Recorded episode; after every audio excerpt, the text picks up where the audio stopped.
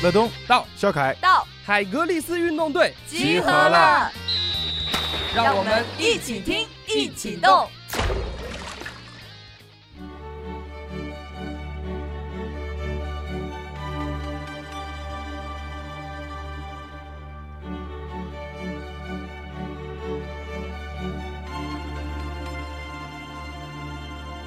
欢迎来到海格力斯。那么，相信这段时间呢，欧冠的决赛一定是大家最关心、最热门的一场比赛。今天的话，汤老师又来到了我们的节目，跟咱们好好这个回顾一下、盘一盘欧冠决赛那点事儿。哎，乐东你好，各位海格力斯的听众朋友们，大家好，很高兴又回来跟大家聊聊天，说说体育的事儿。是的，相信这个汤老师那天看球的话也是热血沸腾啊。这次比赛的话，其实这个最终的结果的话，让有一部分的人可以说是有一点点诧异，因为像之前的话，这个曼城的呼声是很高的，因为在往届的数据当中的话，在国内联赛成绩更好的球队的话，赢面会大一些。那么这次的话，其实无论是从赛前的一些预测呀，还是前期的一些准备，其实对于曼城来说的话，这个。呃，风向和各方面的这个表现是会更加的这个好一点的。这次的话呢，这个切尔西夺冠了之后的话，哎，无论是从这个教练呐，从这个瓜帅呀，还是从这个技技战术，还是从这个非常有非常多的话题可以这个去聊一聊，或者说是大家比较关心的。那么这个汤老师，咱们在这个前期的这个呃这个盘的时候，你感觉到这个教练员的心态是可以说是起到了这个关键的作用了。我觉得咱们可以。第一趴的话，先从教练员这边好好的跟大家来说一说。好的，没问题。哎，对了，乐东，我先问一下，你当时是觉得也是曼城呃夺冠的机会更大是吧？我当时的话是觉得，因为其实我们看之前的比赛嘛，因为这个切尔西今年的话成绩在英超的话也是这个呃也没有很好，那第四名的话也不是很稳，而且的话其实呃从我的感觉来说的话，他在国内的这个赛事当中的话肯定是呃比较的焦灼的。那么其实曼城的话早早就夺冠了，而且的话，这个球队有为这个欧冠专门雪藏一些球员，或者说是让一些球员好好的养伤嘛。其实像坎特的话，之前也是有伤病的。那么那总的来说的话，那他肯定是付出的更多，有了更多的调整。那么而且的话，曼城前前几年的话也是，其实球队的荣誉已经非常的好了，就差一个欧冠了。那总的来说，我是觉得这个。确实，从专业内的人呢，包括一些球员，我也跟他们聊，他们也是更看好曼城。那么，我觉得我从这个前面的一些消息来看的话，也会觉得是曼城的这个星光啊，还有这个最近的状态来说的话，都是会高于切尔西的。嗯，其实我呢就觉得，因为之前曼城和切尔西有过多回合交手，再加上像我跟你是一样的看法，包括曼城在联赛的表现也不错，我也觉得曼城的面儿大。但我觉得可能九十分钟之内。呃，会很焦灼，搞不好会打平之后进加时，甚至是进点球。但我还是也是觉得曼城面儿大，但真的没想到就啪啪打脸了。那么就像是你刚才提的那个有关于教练心态这个，我觉得其实，在战术层面上倒是显示出挺多有意思的事儿。就比如说瓜迪奥拉，他这个在这场决赛里边，他他弄了一个很很不一样的阵啊，就是没有一个正牌后腰，没有罗德里，没有费鸟啊，直接就是用了一个三个技巧型的中场。去去对这个切尔西的这种，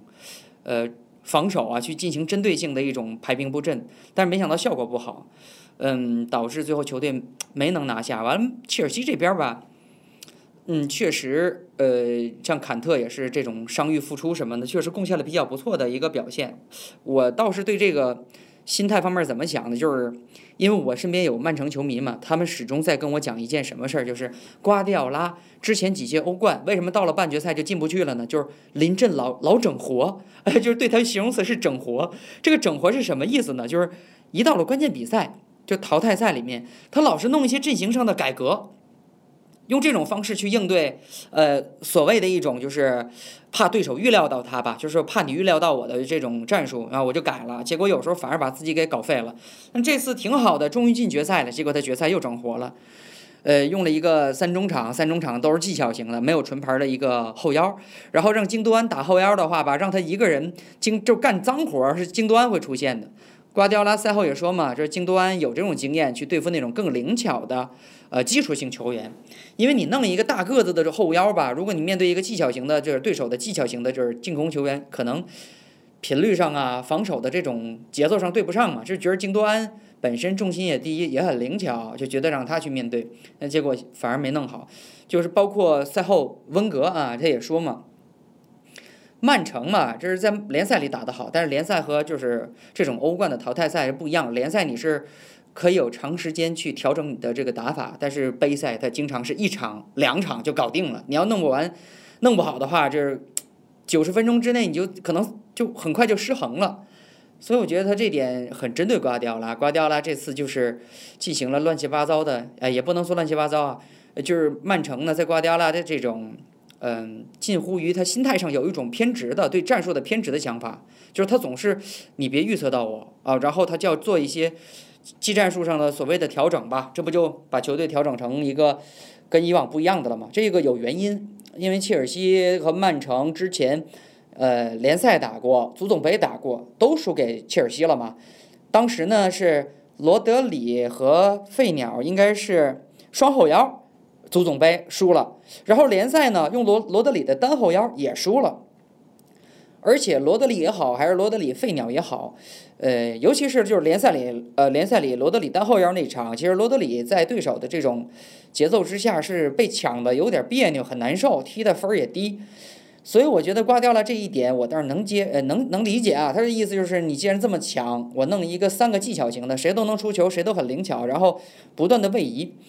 呃，通过传切啊、位移啊、找空间啊、换位置啊，呃，通过这种方式打开曼呃切尔西的防守，因为他其实能意识得到，切尔西在这种决赛里肯定是蹲着防守，防好了之后打防反，呃，这种情况之下，那曼城要做的就是，那我怎么能进球呢？你老蹲守，你老铁桶阵，他就想用这仨中场这种技巧型的去，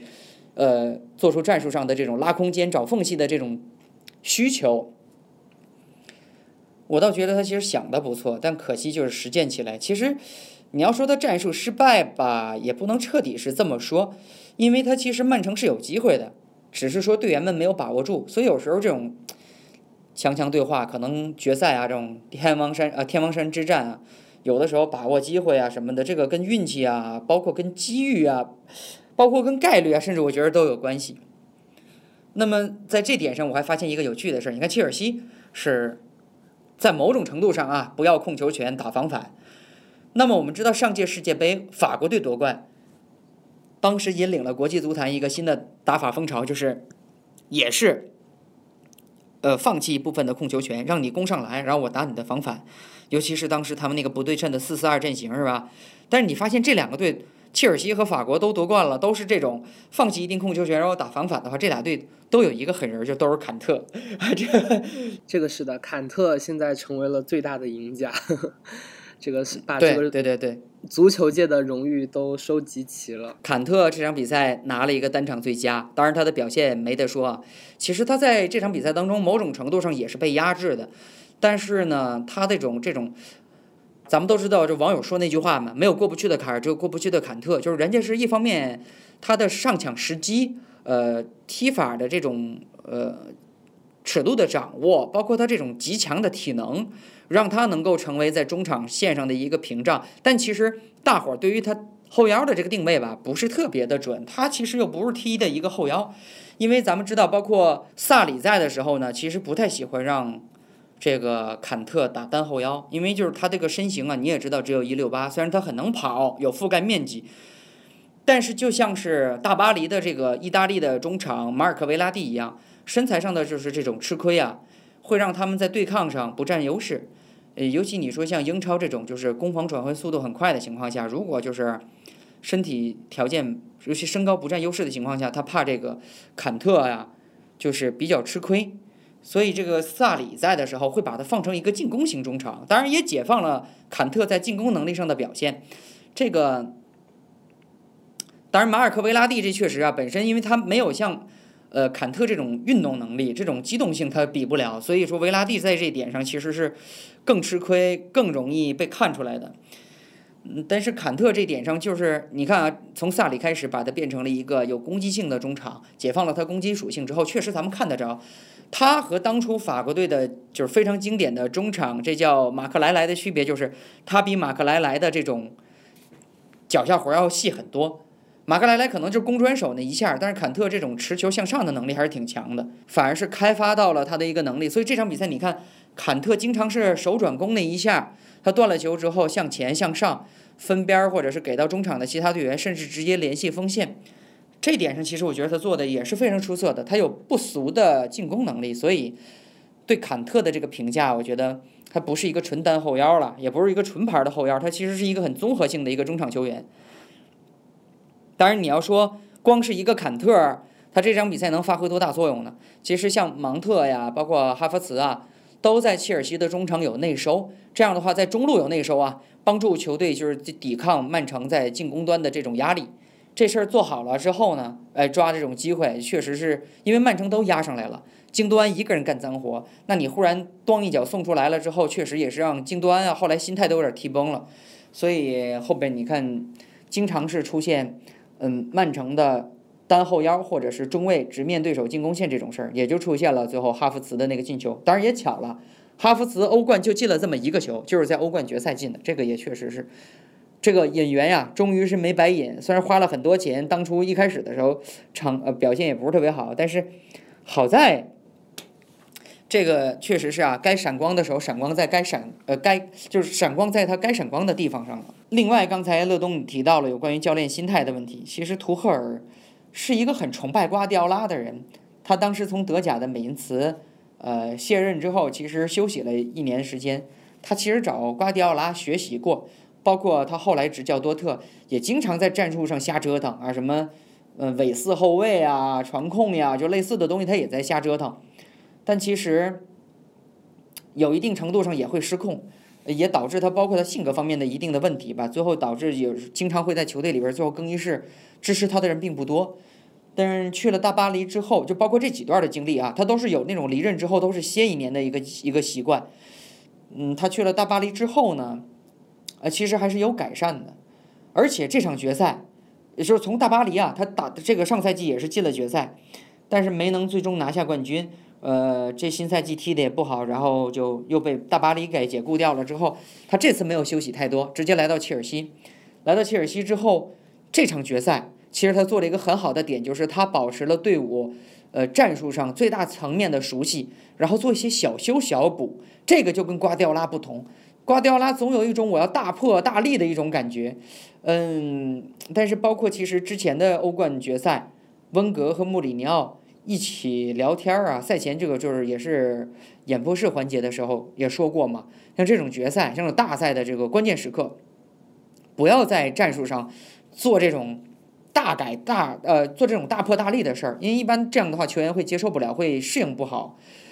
所以就是要维持大框架，做小修小补这种事儿是比较正确的，而图赫尔。确实是他推崇瓜迪奥拉，学习瓜迪奥拉，而今天啊，曾经也一度去模仿，甚至成为瓜迪奥拉那种风格。但是从这场决赛来看，他已经不是学习瓜迪奥拉，就是长大后他已经啊，我就成了你。但是之后现在呢，哎，我又成了我自己。所以他还是一个很有个人特色的教练，而且他的成长可以说他处在一个教练员的盛年。所以他这场欧冠决赛，我觉得处理的非常好。告诉大家一个好消息，海格力斯运动队建立了自己的微信公众号，只要在微信当中搜索“海格力斯运动队”便可找到。我们会在公众号里发布更多有关运动的精彩消息，希望大家多多关注，和我们一起运动。刚刚刚汤老师提到一个点特别有意思啊，其实曼城这几年的话，在联赛里面这个风生水起啊。那么每每每在这个杯赛当中的话，就会这个铩羽而归。其实这个杯赛和这个联赛的话呢，差异是很大的。那么这一点的话，我相信结合两个队的技战术的话，也可以来讲一讲，是不是？其实切尔西在之前的话，有更多的这种杯赛的征战之后的话，因为他其实在这个啊，在这个一八到一九赛季的时候，也获得过欧联杯的冠军。我相信在这个这个。杯赛当中的话，夺冠的经历肯定是要比这个晋级的这个经历要更加的这个重要。呃，是，我觉得乐东这个点提的非常好，确实就是联赛和杯赛的不同。就瓜迪奥拉经常是联赛当中也去做这种阵型上的大破大立，或者说小修小补也好，那经常是改完之后不适应犯错，然后去纠错，纠错之后呢，就是一波连胜啊，就很爽是吧？完赢了，然后呢，因为你知道你用什么战术，过一阵儿人家还是会摸准你的，那怎么办呢？就又是小修小补，大破大立，然后再纠错，再是一波连胜。但是联赛里有给你这样的回旋余地，呃，杯赛就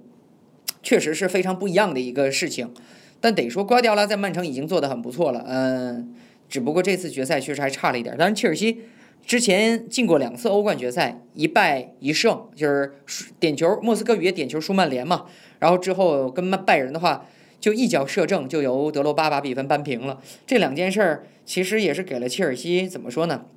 说的玄学一点，可能就是进过欧冠决赛的球队，拿过欧冠的球队和就是第一次进欧冠决赛的球队比，确实心理上会有优势或者更靠谱。哪怕说这支切尔西队当中已经没有当初的那些人了，但是他们可能，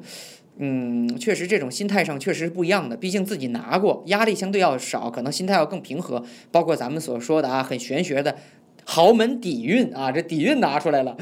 就觉得啊，对曼城我有心理优势。再加上我刚才说的呀，辅以的这个图赫尔对呃一个比较成熟时期的一个技战术的把控，这就成了一个比较好的一个决赛，也就拿下来了。当然，比较好玩的事儿是我刚才咱们其实节目之前也聊了，这近三年你看利物浦打热刺，呃，去年是拜仁打巴黎，今年是曼城打切尔西，这连续三年的欧冠决赛，都是一个进过决赛的队对一个都第一次进欧冠决赛的球队。然而，然而这三次都是第一次进欧冠决赛的球队都输了，包括咱们往前数，西蒙尼带的马竞啊，进决赛之后也是输给了皇马，这感觉确实是第一次想进欧冠就拿决就拿冠军的话，难度还真的是挺大的。所以我看许多球迷对瓜迪奥拉变阵呐，对他的这个指挥调度啊，包括你说曼城集团每年，曼城这个背后金主这城市集团每年给他这么多钱引援，要谁给谁的这种。呃，支持啊，就就开始就觉得给了你这么多，你怎么就还是拿不下决冠军呢？就开始说要起哄让瓜迪奥拉下课，或者是要批评他，或者让他负责什么的。其实我觉得大可不必，许多球队都是第一次进决赛，那没法那么容易拿冠军。呃，当然还有一个点有意思啊，连续三年的欧冠决赛的，就是欧冠冠军啊，全是德国教练拿的。这个呃呃，克洛普、弗里克。还有这回的这个图赫尔，人称大耳朵图图啊，这个确实有意思。这个可能德国教练确实是一个，一方面很锐意进取，二一方面又都具有很强的语言能力。我发现他们就是说英语口音都很好，没有什么的特别大的口音什么的问题，可能是这各方面的条件啊。德国教练倒是在井喷，这不嘛，弗里克这不准备欧洲杯之后要接手勒夫了。当然这个是个题外话，提一点别的什么呢？就是说。足球哲学这个咱有有的时候说的很玄啊，足球哲学一提这个很有逼格的感觉，就是有的人的足球哲学就是我有什么优势我就发挥我的优势，踢我的足球啊这四个字儿我的足球，啊有的人呢就是我我先研究你你有什么问题，我就针对你的问题猛打猛追，就是说踢的这个有的人管这种叫反足球，就是足球哲学的不同吧。就让这个比赛可能会有不同的想法，就可能两个代表人物就是瓜迪奥拉和穆里尼奥，但是你要看这两个人的风格和哲学截然不同的话，这要真的是像，就是直播间呢弹幕里球迷互相吵架的时候，就会说对方不懂球，但你能说瓜迪奥拉或者穆里尼奥不懂吗？那绝对不是。另外，我觉得其实。教练员，咱们回到最开始谈的那话题，这个心态真的是个很重要的事儿。就每个教练员其实也都有自己避不开的性格上的一种小缺陷吧，或者说是一个性格上的小特点啊。这么说会比较客观一点儿。比如说穆里尼奥，到哪儿都抓内鬼是吧？大伙儿都拿这开玩笑说他抓内鬼。而且穆里尼奥采取的一个很老套的方式，就是他会和媒体公开自己球队里和谁他和谁的矛盾啊，公开去批评谁。比如说这个赛季带热刺的时候说这个恩东贝莱什么的，包括什么带曼联时候说这个博格巴之类的。但是相应的，其实现在的这种新教练往往绝对不会把球队的矛盾公之于媒体。就比如说博格巴现在在曼联，在他的经纪人带领之下，拉奥的拉的带领之下，三天两头的闹着我要转会啊，这怎么怎么地，我这要离开曼联什么什么的。但是索尔斯克亚对媒体从来没有说过博格巴一个不字儿，一个不好来，从来没有过，都是说的是当博格巴踢得好的时候，他就是最棒的，他是我们不可或缺的一员，从来没有把矛盾公开化，而是私底下去可能通过什么方式，或者通过一些侧面的方式去改善。嗯，瓜迪奥拉呢，就是这种。他三，这是他第三次进欧冠决赛，前两次都是在巴萨，都是有梅西啊、什么小白啊的时候拿下的冠军。这终于，这以前人家也诟病嘛，是说你这离开了梅西什么的，没离开巴萨，你进不了欧冠决赛，你不行啊。当然，瓜迪奥拉对这件事看得也很开，他当时对那个记者说：“我完全同意你说的，我确实是，就是因为有好的球员才拿了欧冠冠军。”他对这事看得开倒是对，但是另外一方面也说明什么呢？教练员好不好是一方面，球员其实我觉得在里边占的这种就是决定比赛的比重其实非常大，就是所谓的要球员和教练互相成全，这个比赛才能踢出想要的。瓜迪奥拉这种风格呢，就是极度的偏执的在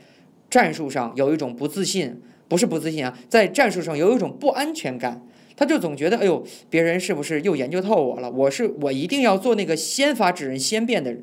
所以这也是导致了这种情况的出现吧。包括刚才结合咱们刚才一开始提的这个问题，联赛杯赛的不同，可能他在这个种应对上还确实是有他需要呃自己去回头再去想的事儿。但我觉得其实能踢到这份上，瓜迪奥拉肯定是懂球，也肯定是大师级别。只不过这场没拿下，对于球迷来说，最近这段日子肯定是非常不好过、不好接受的。而且的话，这个对于这个曼城来说的话。国内的这个荣誉的话，都已经拿的这个已经不要再拿了，就差这个欧冠登顶了。然后我相信这个可能对于对于这个接下来这个曼城的一些方向，就像你说的这个接下来的话，阿奎罗也要去呃巴萨了。那么就像你之前也有说到，就是有的时候如果说球队在这个临门一脚的时候，在这个啊最重要的这个荣誉上铩羽而归的时候，那么也就预示着。这个球队或许是要重建了，或许是之前的这个思路的话呢，是需要有一个重大的调整啊。对，我觉得这个其实点也是非常好的一个点啊。像乐东说的，就是决赛这临门一脚差了一下，就最后这一下没拿下。嗯，确实可能对于这种主教练包括教练团队来讲，甚至俱乐部高层也好，可能有的时候都会说我们是不是要改善点什么？但这种事儿，我觉得还是。不要为了改而改，不要盲目的改，不然的话就把原有的优势也改没了，反而你的新的这个东西可能万万一磨合不出来，而且有很多很大可能性是磨合不出来的，这就倒霉了，这可能反而让球队越来越不好。呃，而且有意思的是，你看之前像我说前个赛季热刺输给了利物浦之后，也热刺也是第一次进欧冠决赛嘛，呃，然后输给了利物浦。第二个赛季踢了一段没踢好，波切蒂诺下课。上赛季巴黎进了第一次进了欧冠决赛，呃，没拿下。呃，然后新赛季也是踢的不是特别好，把图赫尔开掉了。哎，结果这赛季确实踢的不好，冠军呃法甲冠军也被里尔给劫了。所以这是个挺有意思的事儿。所以我在有点担心啊。虽然说曼城是一支很优秀的球队，有很。咱们说球员的板凳，这个球员厚度、深度是够的，再加上这个城市集团的这雄厚的财力，但是在球队关键时刻，就是你你经过了无限不呃经过不懈努力，想要去拿到你想拿的荣誉的时候，最后没能拿到，很可能会影响球员们第二个赛季对荣誉的饥渴，对比赛时候这种心态、这种态度。他们可能觉得，哎呦，哎，就说的俗一点，你你可能，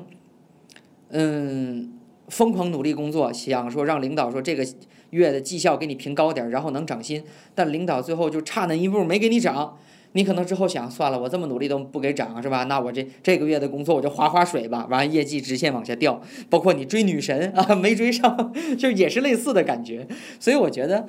嗯，其实曼城要小心这一点，千万别到了新赛季，嗯，可能球队比较有失控的情况啊。但是比较有趣的是，图赫尔上赛季带巴黎没带成。嗯，冠军没拿成，然后这赛季被解雇掉之后，反而是没有经过什么太久的休息，直接来到切尔西，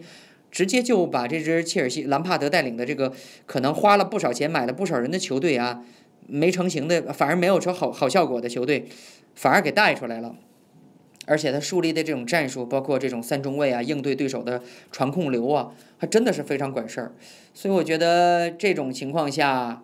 不论是切尔西和曼城，都需要为下个赛季去担心，因为切尔西上次拿这个欧冠冠军迪马特奥这个主教练也是半路接手球队，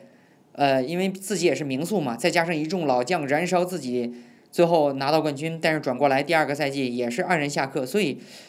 图赫尔也要小心。但我觉得更需要、更让我担心的是曼城的瓜迪奥拉，嗯，在这种百尺竿头只差一步的情况下，新赛季会不会说给自己？挖了一个隐形的坑啊！这个就确实得看瓜迪奥拉对更衣室的管控和自己的这种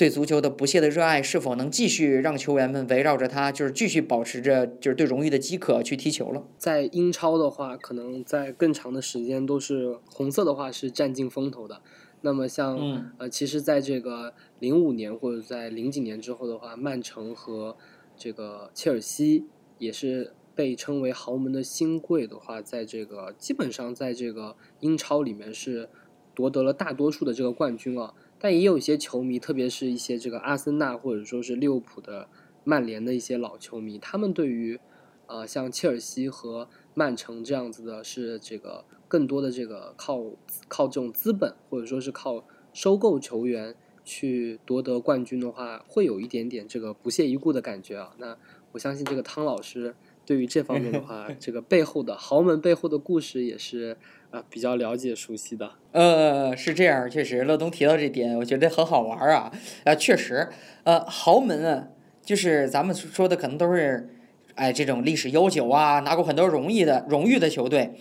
嗯，之前也拿过欧冠呀什么的，这种洲际大赛肯定拿过。像其实像切尔西当初也是没有什么资本嘛，也没拿过联赛，也没拿过欧冠，怎么办呀？阿布来了，注入了大量资金，但是大伙儿一开始也都是很瞧不起他，就是钱买不来一切，买不来豪门底蕴啊，就很玄学的四个字儿豪门底蕴。但是也是通过不懈努力拿到第一次欧冠了之后，基本上确实就妥妥的就是豪门了。所以说，其实，在豪门圈里也算是有一个鄙视链儿。那有欧冠的豪门肯定鄙视那些没有欧冠头衔的豪门，嗯。这个就也是一个问题。当然，其实曼城可以看啊，切尔西就好像自己的影子一样，都是通过资本，然后拿联赛，呃，然后欧冠老差口气儿。啊，当时莫斯科雨夜输曼联嘛，是吧？也是第一次进欧冠决赛没拿了。但我觉得其实切尔西也可以以呃曼城啊，也可以以切尔西为自己的一个镜子，去发展自己的一个风格。其实包括切尔西，你说当初。阿布选择接手切尔西之前，其实他是想接手曼联的，但是因为你知道曼联这支球队，其实想接手的话，可能难度啊，包括起点起点高，难度可能稍微有点大，里边有一些比较复杂的关系，所以他退而求其次选择了切尔西，因为相对来说切尔西那阵儿成绩没那么好，嗯，相对来说给他一个相对宽松的环境，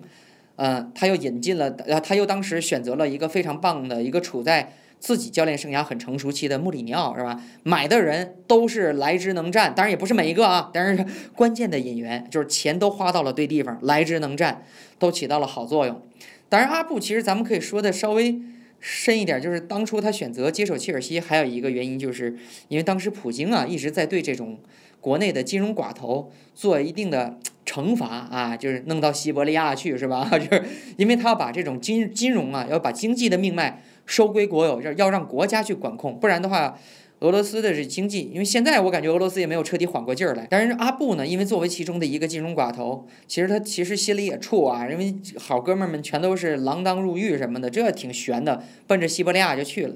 所以他一方面也是向普京示弱示好，另一方面你说在一个很公开、很有知名度、很透明的英超这样的市场里收购一支球队，这样的话也可以让自己就是。曝光于所有的这种媒体之下，所有人都会知道他阿布拉莫维奇啊，俄罗斯大亨啊，收购了切尔西，为球队带来什么什么什么。在这种情况下，也算是一种明哲保身，你也可以这么说吧。通过这种方式，所以有的时候这种巨富收购球队呀，都是带着比较复杂的这种想法和构思构建，不是大伙儿想的那么简单的啊。这热爱足球什么的，当然热爱肯定有一部分了。但其中其实还有一些比较有趣的事情，所以像乐东一开始提的这个有关于豪门的球队，到底是之间有没有什么样的一个情呃鄙视啊，会不会不会看不起啊？确实是有这么一个比较尴尬又有趣的一个情况。就像这个很多的篮球的这个球迷一样的，大家会觉得喜欢这个曼城的就是新的球迷，或者说是喜欢切尔西的那就是新的这个呃看球的球迷。那么慢慢的，这个切尔西也是在国内其实，呃，沉寂了很长的时间，才在欧战上有所收获的。这是一个很漫长的一个事情，其实有点像我们国内的这个，呃，上港，他也是在国内的时候，这个很久都是屈居老二，然后哎，刚好有个机会，这个打破了红打破了恒大的垄断。我觉得足球或者说是体育世界当中是比较真实的啊。就它是需要这个积累和沉淀的，无论是在这个技战术上，还是在这个心力上。其实最后的话，一口气有的时候临门一脚，真的是非常的需要文化和那种坚定的信念吧，就是相信自己可以赢。就像现在大家说的这种玄学的感觉。没错，豪门底蕴嘛。其实有的时候，像我们就是喜欢这种。悠久历史传统、荣誉的这个球队的球迷啊，老会拿这个豪门底蕴说事儿，然后这种就是喜欢新贵的球迷呢，就会嗤嗤之以鼻。这什么呀？这都是一些没有摸不着、看不见的东西。我们有钱，我们只要按照正确的道路，总会能拿到这个冠军。确实，其实有时候你瞧不起这个某些球队，没准哪天人家就起来了。当然，这确实像乐东说的，是一个很需要过程的事儿，绝对不是一朝一夕，也不是某些流量明星，咱说闹过绯闻。甚至黑红啊，是吧？让人天天骂啊，这个，他还是跟娱乐圈有一些区别的。当然，咱们不是说娱乐圈不好啊，只是说可能，当然你要在娱乐圈想长期的红下去，你也确实得像呃所谓的像足球里边真正的这些荣有呃悠久历史传统荣誉的豪门一样，就是你还是得有真东西嘛。其实两者之间没有区别，嗯。只不过可能足球这个，包括体育这个，这过程看的会比较明显，又比较有的时候会比较艰辛。像乐东刚才说的这个上岗什么的，嗯，也确实是。但是中国足球这些日子也这这这这一一年啊，是吧？各种各样的什么退出啊、不干呐什么的，有一些就是球队可能确实是就忽然消失在了中国足球的版图上。这个确实听起来很让人难受，因为你这个发展来发展去。曾经是让人感觉哇这么热闹，这盘子里的菜这么香，但最后发现完了，这是个假象，塑料菜。就可能这个东西确实也需要，就是大伙儿对中国足球怎么说呢，也是一样，确实需要更漫长的时间去不断的修正，修正道路之后，从虚高回归现实，然后再出发，植根青训，可能也就这样了。欧冠结束之后的话，这个欧洲的各大联赛也就相继的结束了啊。真正的进入了这个国际比赛的这个时间段了。那其实国足的四十强赛，然后也已经开打了。然后还有这个欧洲杯的话，也马上要开启了。那其实，呃，汤老师，我们也可以这个对于接下来的一些足球的赛事呢，做一点点这个前瞻。嗯，没问题。咱们聊聊这个。正好今天晚上应该是咱们刚看了这个中国队打关岛啊。赢关岛赢七个其实很正常，这个，但确实球队下半场还是打出来了，这肯定让人高兴的。但是中国队比较尴尬的就是，因为前期的这个一些挫折吧，一些挫折啊，现在只能争取那那呃几个成绩最好的小组第二了，所以就净胜球这个确实得多拿。嗯，当然好消息是球队现阶段状态不错。嗯，其他球队像什么我们的竞争对手啊，可能因为新冠啊，有许多球球队也是凑不齐人，这是个好事儿。当然，更主要的就是还是得我们做好我们自己吧。当然，我说一个扫兴的话，嗯，中国队吧，嗯，这波球员潜质也就摆在眼前，就是这样了。呃，你不能指望他们就是忽然之间一夜之间就变成了亚洲的顶级强队，这是不可能的。所以说，中国队出现呢。可能就是说属于发挥好了，如果没出现呢，那也很正常。就这个事儿，可能说起来扫兴，但是中国队现在这波球员，他们的潜质可能基本就这样了。我们只能寄希望于未来啊，当然也不是只能寄希望啊，我们要寄希望更多的，我们要更多的寄希望于未来，包括现在呃踢球的孩子们，因为我感觉好像现在身边踢球的孩子们多起来了，就是哪怕你不往上走，就是走不上职业，但如果你塔基。越来越大，越来越厚实，越来越深，那你自然而然的话，往上走的人数也相应的就多起来了。因为这不有个概率嘛？你就哪怕维持现有的这种低概率，但是你要是底下人多了，那你上边人也就是多了嘛。这是个简单的数学题。嗯，但我还是觉得，包括李铁啊，李铁指导，这是哎呀，沈阳老乡啊，吹个牛啊，也也是比较锐意进取的一波教练吧。我觉得在他的带领下，如果球员们发挥的好，包括像今天我们看到规划球员们也各自有不错的表现。嗯，虽然说我们踢了个鱼腩，虐了个菜，但如果你先拿这种前菜去练练状态，让自己松起来、放松起来、松弛起来，因为中国队老慢热嘛，你要让自己通过这种比赛热起来，我觉得后面的比赛也会好打啊。就是争夺小组第二。这个真的不是什么不可能，其实很可能，但是更多的、更长远的是，